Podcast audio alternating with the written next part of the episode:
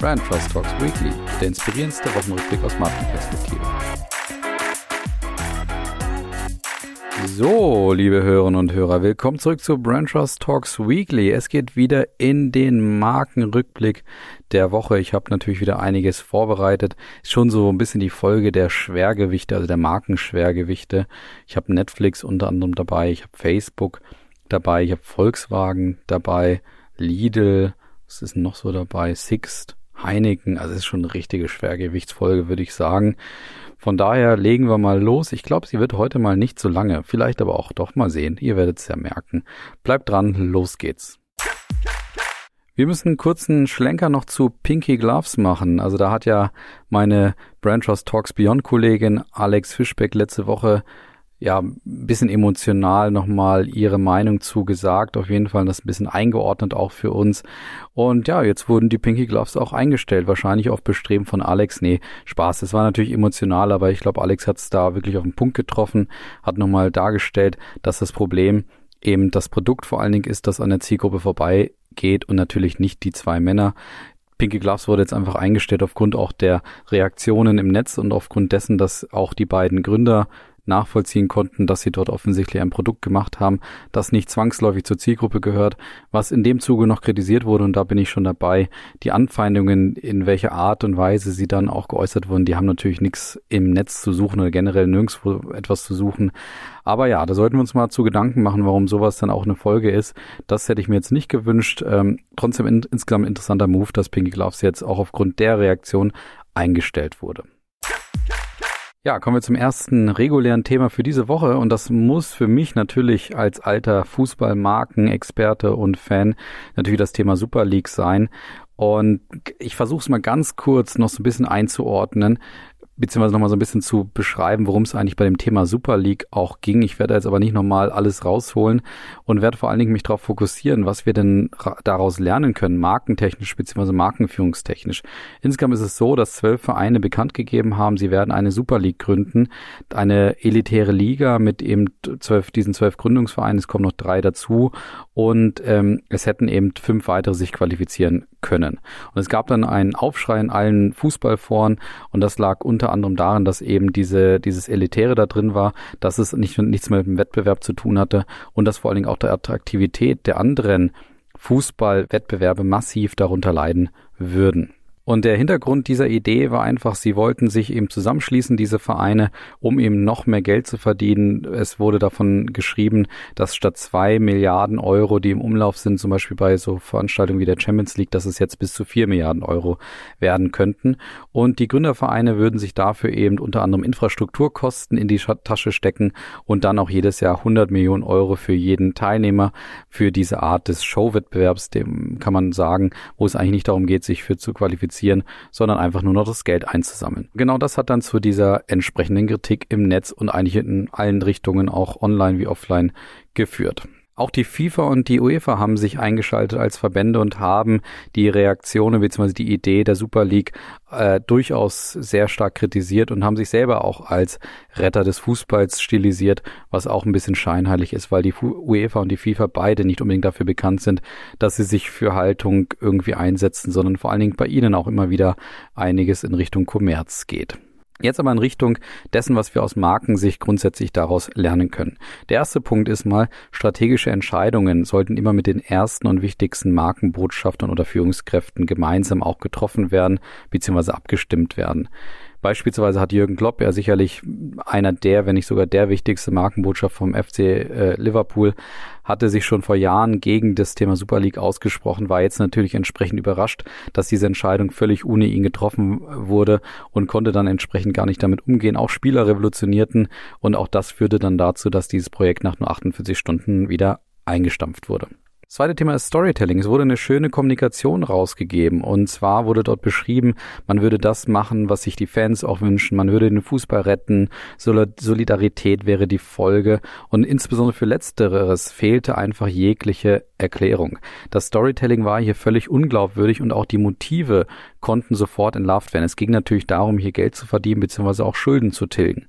Und dementsprechend können wir uns einfach merken, bei der Implementierung von Strategien steht der Storyteller immer auf dem Prüfstand. Er muss eben die Gegenargumente parieren und sich darauf vorbereiten, was denn dort für sozusagen frequently asked questions auch aufkommen könnten, um eben diese Skepsis auch abzubauen. Und das hat hier, haben hier die Initiatoren der Super League eben nicht gut gemacht. Das dritte Learning ist, ja, Marken haben Rollen und sollten diese auch einnehmen. Die UEFA und die FIFA haben natürlich als Verbände eine natürliche Rolle. Sie sind aber auch eigentlich nur diejenigen, die das Geschäft so richtig drehen und da auch das Thema Kommerz immer wieder angetrieben haben. Und jetzt wurden sie sozusagen von ihren eigens geschaffenen Monstern gefressen und haben offensichtlich die falschen Maßstäbe gesetzt und sind auch ihrer Rolle nicht gerecht geworden. Es gibt eben dort draußen Fans, die den echten Fußball wollen und sie haben diesen Nährboden gesetzt, auf den sich jetzt auch die Super League draufgesetzt hat.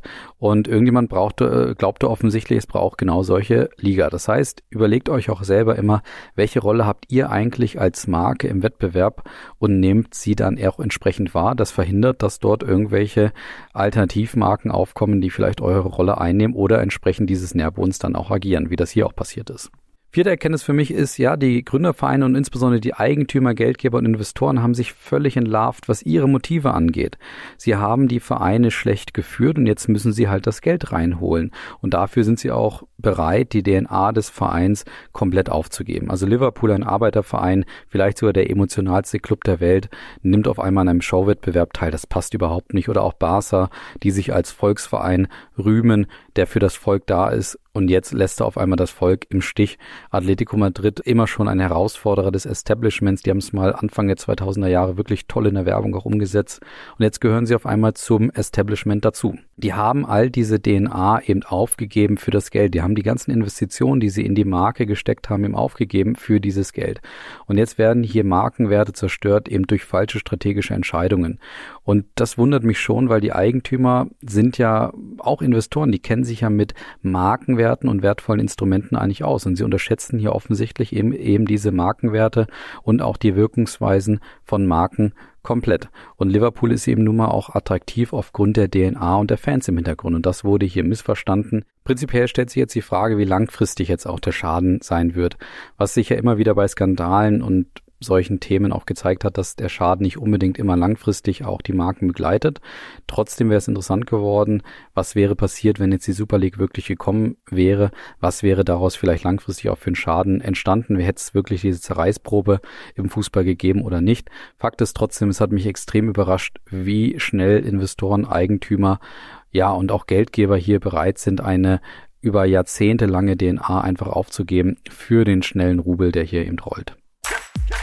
Ja, es geht mal wieder beim zweiten Thema um Clubhouse. Und zwar ist es so, dass Facebook nun massiv investiert in Audioformate. Und dazu haben sie die Live Audio Rooms vorgestellt. Und der Vorteil liegt bei Facebook natürlich auf der Hand. Facebook baut eben auf eine Community von 2,5 Milliarden Menschen auf, um dann eben diese Rooms entsprechend des Club der Clubhouse-Systematik auch anzubieten. Die Frage ist natürlich trotzdem, funktioniert jetzt dieser Einstieg von Facebook in den Bereich der Audioformate und da traue ich mich mal eine These abzugeben und ich glaube nicht unbedingt, dass es zu Facebook passt. Das ist jetzt mal meine These und dazu habe ich ein paar Argumente gesammelt. Erstens ist es so, dass Clubhouse wunderbare Knappheiten der Menschen seinerzeit genutzt hat. Man möchte sich ja nicht immer direkt kennen und man möchte sich vor allem, vor allem nicht immer unbedingt sehen, sondern manchmal auch eine gewisse Distanz fahren. Und das hat Clubhouse über ihre Systematik gut gemacht. Gleichzeitig war es aber auch Clubhouse Erfolg, dass du auf einmal deinen Stars so richtig nah sein konntest. Also sie haben diese Distanz dort in dem Bereich spezifisch abgebaut, durch einen Klick eben entfernt von deinen Stars, die auf der Bühne sind und du kannst sogar theoretisch mit ihnen reden, wenn du ihm zugelassen wirst. Bei Facebook ist eben das Problem, sie haben zwar ein Involvement von Stars, natürlich tummeln sich viele Stars auf der Plattform, aber ihre Nähe spielen sie eher bei Instagram Stories oder auch bei Instagram Live auf. Und da ist dann wirklich die Frage, was ist denn das Besondere, wenn du dann auf der Facebook-Bühne sozusagen stehst? Das dritte Thema ist, Facebook ist eher eine private Plattform mit privaten Kontakten. Das heißt, die Gespräche, die du dort vielleicht in diesen Rooms machen würdest, könntest du unter Umständen vielleicht auch auf den gelernten Formaten wie Hausparty oder auch bei einem Gruppencall oder meinetwegen inzwischen vielleicht auch bei Zoom und bei Teams machen. Ich weiß nicht genau, ob es dann einen Mehrwert hat, wenn du diesen, dieses Format dann halt nur auditiv bei Facebook nachholst. Gleichzeitig ist Facebook natürlich auch eine Massen-App sondergleichen und fast schon eine Volks-App. Ja, die, das Volk ist dort. Dadurch bist du natürlich extrem exponiert. Und die Frage ist ja, willst du als Marke oder als Person auch derart exponiert sein? Und da glaube ich nicht unbedingt, dass das etwas ist, wonach man strebt. Fünftes Argument ist, die Menschen sind erstmal träge, was Veränderungen angeht. Wir haben uns daran gewöhnt, dass Facebook ein kurzweiliges Medium ist, auf dem du schnell konsumieren kannst, schnell scrollen kannst und natürlich auch mal schnell was erzählst über die Story-Funktion oder vielleicht auch mal über einen Kommentar. Aber ist Facebook wirklich ein Interaktionsnetzwerk, wo ich nicht nur konsumiere, like und eben ab und zu mal kommentiere oder möchte ich dort auch wirklich involviert sein, indem ich mir mal die Zeit nehme und dort meine Zeit auch in Audioräumen mich beschäftige. Und da glaube ich auch nicht unbedingt, dass das ein Thema von Facebook ist. Und wenn du dir die Zeit nimmst, etwas anzuschauen, dann ist es ja doch meistens eher mit Bild, also eine Facebook Live-Geschichte, eine Pressekonferenz von wem auch immer oder auch ähnliches. Dementsprechend auch das eher Argumente dagegen. Frage ist jetzt, wie könnte Facebook das vielleicht zum Erfolg machen? Da ganz schnell. Ich glaube, eine Möglichkeit wäre, dass man irgendwie sich auf seine engsten Freunde auch fokussieren kann, dass man die halt auditiv in einem Raum treffen könnte. Aber da wäre ja trotzdem die Frage, warum dann nicht auch mit Video? Zweitens, ich glaube auch Facebook bräuchte ähnlich wie Clubhouse auch Creator, die ihm vorne weggehen. Also entweder Unternehmen oder Influ Influencer, die einerseits diese Plattform nochmal leicht umpositionieren und auch Vorzüge kreieren, warum es denn schön ist, auch bei Facebook nur auditiv dabei zu sein. Ich könnte mir trotzdem vorstellen, dass eine Hybridform eine Möglichkeit ist. Also das heißt, ich sehe von jemandem ein Video, eine Pressekonferenz und ich kann mich dann per Audio reinmelden oder dann anmelden und dort auch mit kommentieren, anders als ich es bisher mache, nur per Text. Und Facebook muss sich natürlich genau fragen, wie sie als Marke positioniert sind. Und das wäre so für mich mein, der generelle Tipp oder die generelle Rückmeldung. Das heißt, wenn man sich fragt, wofür Facebook denn da ist, dann könnte man sich auch die Frage stellen, wie so ein Audiodienst gerade bei Facebook auch gut genutzt werden könnte. Und deswegen könnte man genau das kombinieren, die aktuelle Positionierung von Facebook eben verbunden mit den Audiodiensten. Und dann könnte man sich überlegen, welcher Mehrwert dadurch kreiert wird.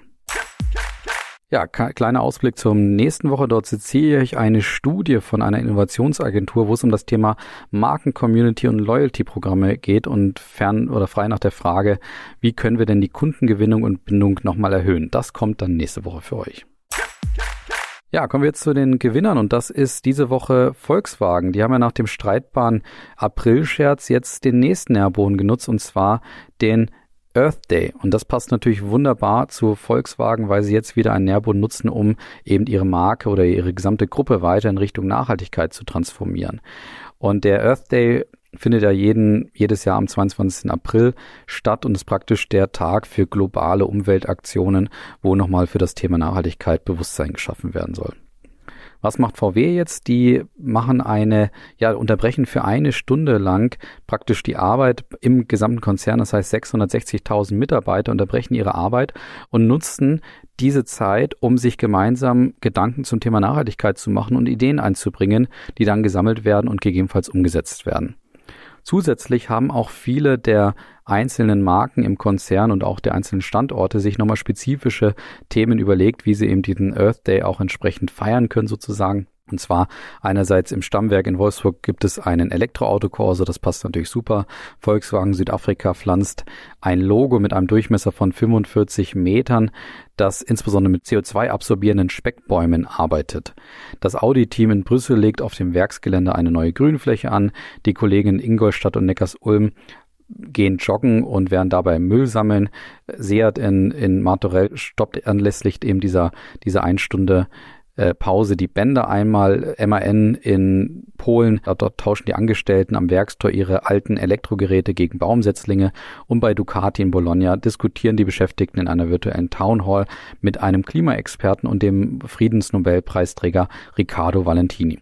Also grundsätzlich wieder sehr gut, wie VW hier diesen Nährboden nutzt und ja, so unterstreichst du deine Idee und was noch toll ist an der Geschichte hier und deswegen sind sie auch Gewinner. Sie überlassen den einzelnen Konzernteilen ihre eigenen Ideen. Das schafft natürlich nochmal ein äh, höheres Involvement, als wenn du jetzt einfach sagen würdest, jo, wir machen das und bitte alle sollen folgen.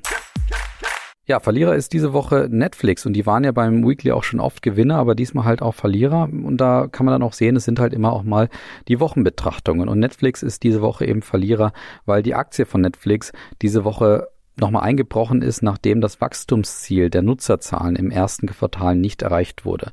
Ziel waren 6 Millionen, herausgekommen sind nur 4 Millionen und deswegen reagierten die Anleger enttäuscht und ließen die Aktie nachbörslich zeitweise um mehr als 10 Prozent fallen. Gründe sind unter anderem, ja, Netflix war ja zu Beginn der Pandemie noch Gewinner aufgrund dessen, dass viele zu Hause waren und dann natürlich nochmal Abos abgeschlossen haben und gesagt haben, Netflix ist vielleicht genau das, was sie jetzt zu Hause braucht. Aber sie leiden jetzt eben wie alle anderen auch darunter, dass zum Beispiel Produktionen auf Eis lagen in der Corona-Zeit und daher jetzt erst fürs zweite Halbjahr geplant sind oder überhaupt rauskommen. Ja, Weekly wäre nicht Weekly, wenn wir nicht nochmal gesamtheitlich darauf schauen würden, weil nämlich Netflix unter anderem auch die Erlöse und den Gewinn in den ersten drei Monaten bis März nochmal kräftig steigern konnte. Unterm Strich verdiente das Unternehmen nämlich 1,7 Milliarden Dollar und dementsprechend rund 140 Prozent mehr als vor einem Jahr. Auch der Umsatz wuchs um 24 Prozent auf 7,2 Milliarden Dollar in diesem Quartal.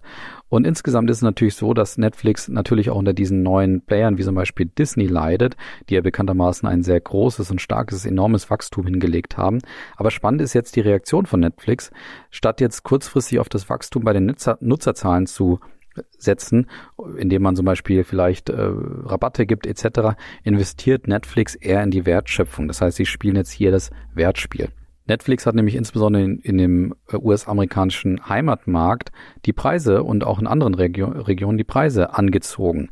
Und weiterhin prüften sie auch ein strenges Vorgehen, was das Thema des Teilen von Passwörtern und auch die Mehrfachnutzung von Accounts angeht.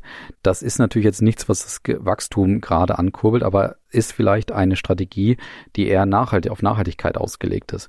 Und das heißt, die Plattform kann man jetzt hier sagen, wird eben erwachsen und reagiert sehr souverän auf die Angriffe und bleibt bei seiner Strategie. Und das macht sie für mich fast schon so ein bisschen zum Gewinner der Herzen. Ja, kommen wir noch zu den drei Fundstücken. Das, da fangen wir heute an mit Sixt. Die haben auch mal wieder einen Nährboden genutzt, ähnlich wie auch Volkswagen, allerdings einen anderen. Und zwar haben sie bei Facebook, Twitter und Instagram ein Motiv veröffentlicht, wo es um das Thema Mietendeckel geht, was ja letzte Woche in Berlin ein großes Thema war. Und da haben sie dann auf ihr Motiv gesagt, bei Six, das ist der einzig funktionierende Mietendeckel und beziehen, beziehen das eben auf ihre festen Tagessätze, die sie in einigen großen Städten auch haben, wenn du im Sixt Share-Fahrzeuge buchst. Von daher typische Six-Werbung mit natürlich einem großen Augenzwinkern einer Nutzung eines aktuellen Nährbodens. Ja, hat man fast schon von Sixt erwartet und es passt natürlich gut zum Thema Miete. Zweites Fundstück kommt von Heineken. Ja, jeder kennt, glaube ich, den Spruch Don't Drink and Drive.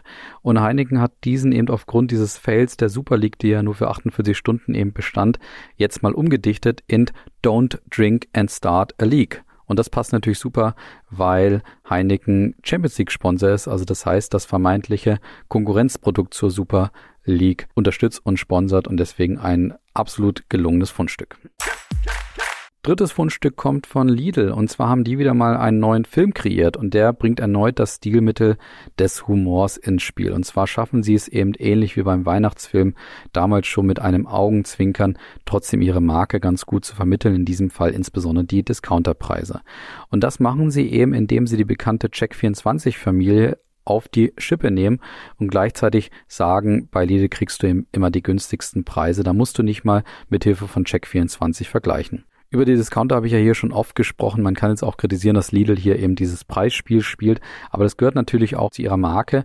Und auf diesem austauschbaren und wettbewerbsumkämpften Markt geht es eben auch darum mal, dass du deine klassischen Leistungsvorteile auch mal wieder besetzt und auch gegen die anderen Wettbewerber auch abgrenzt und nach wie vor eben sagst, jawohl, bei mir geht's nach wie vor, wie es sich für die Discounter auch gehört, um einen guten Preis. Preis. Und deswegen finde ich auch diesen Spot hervorragend und durchaus unterhaltend. Von daher Schaut euch dieses Fundstück auch mal gerne an. Das war's auch schon wieder von dieser Woche. Ich danke euch fürs Zuhören. Freue mich, wenn ihr nächste Woche wieder einschaltet. In dem Sinne ein schönes Wochenende, einen guten Start in die nächste Woche und bis dann. Macht's gut. Ciao.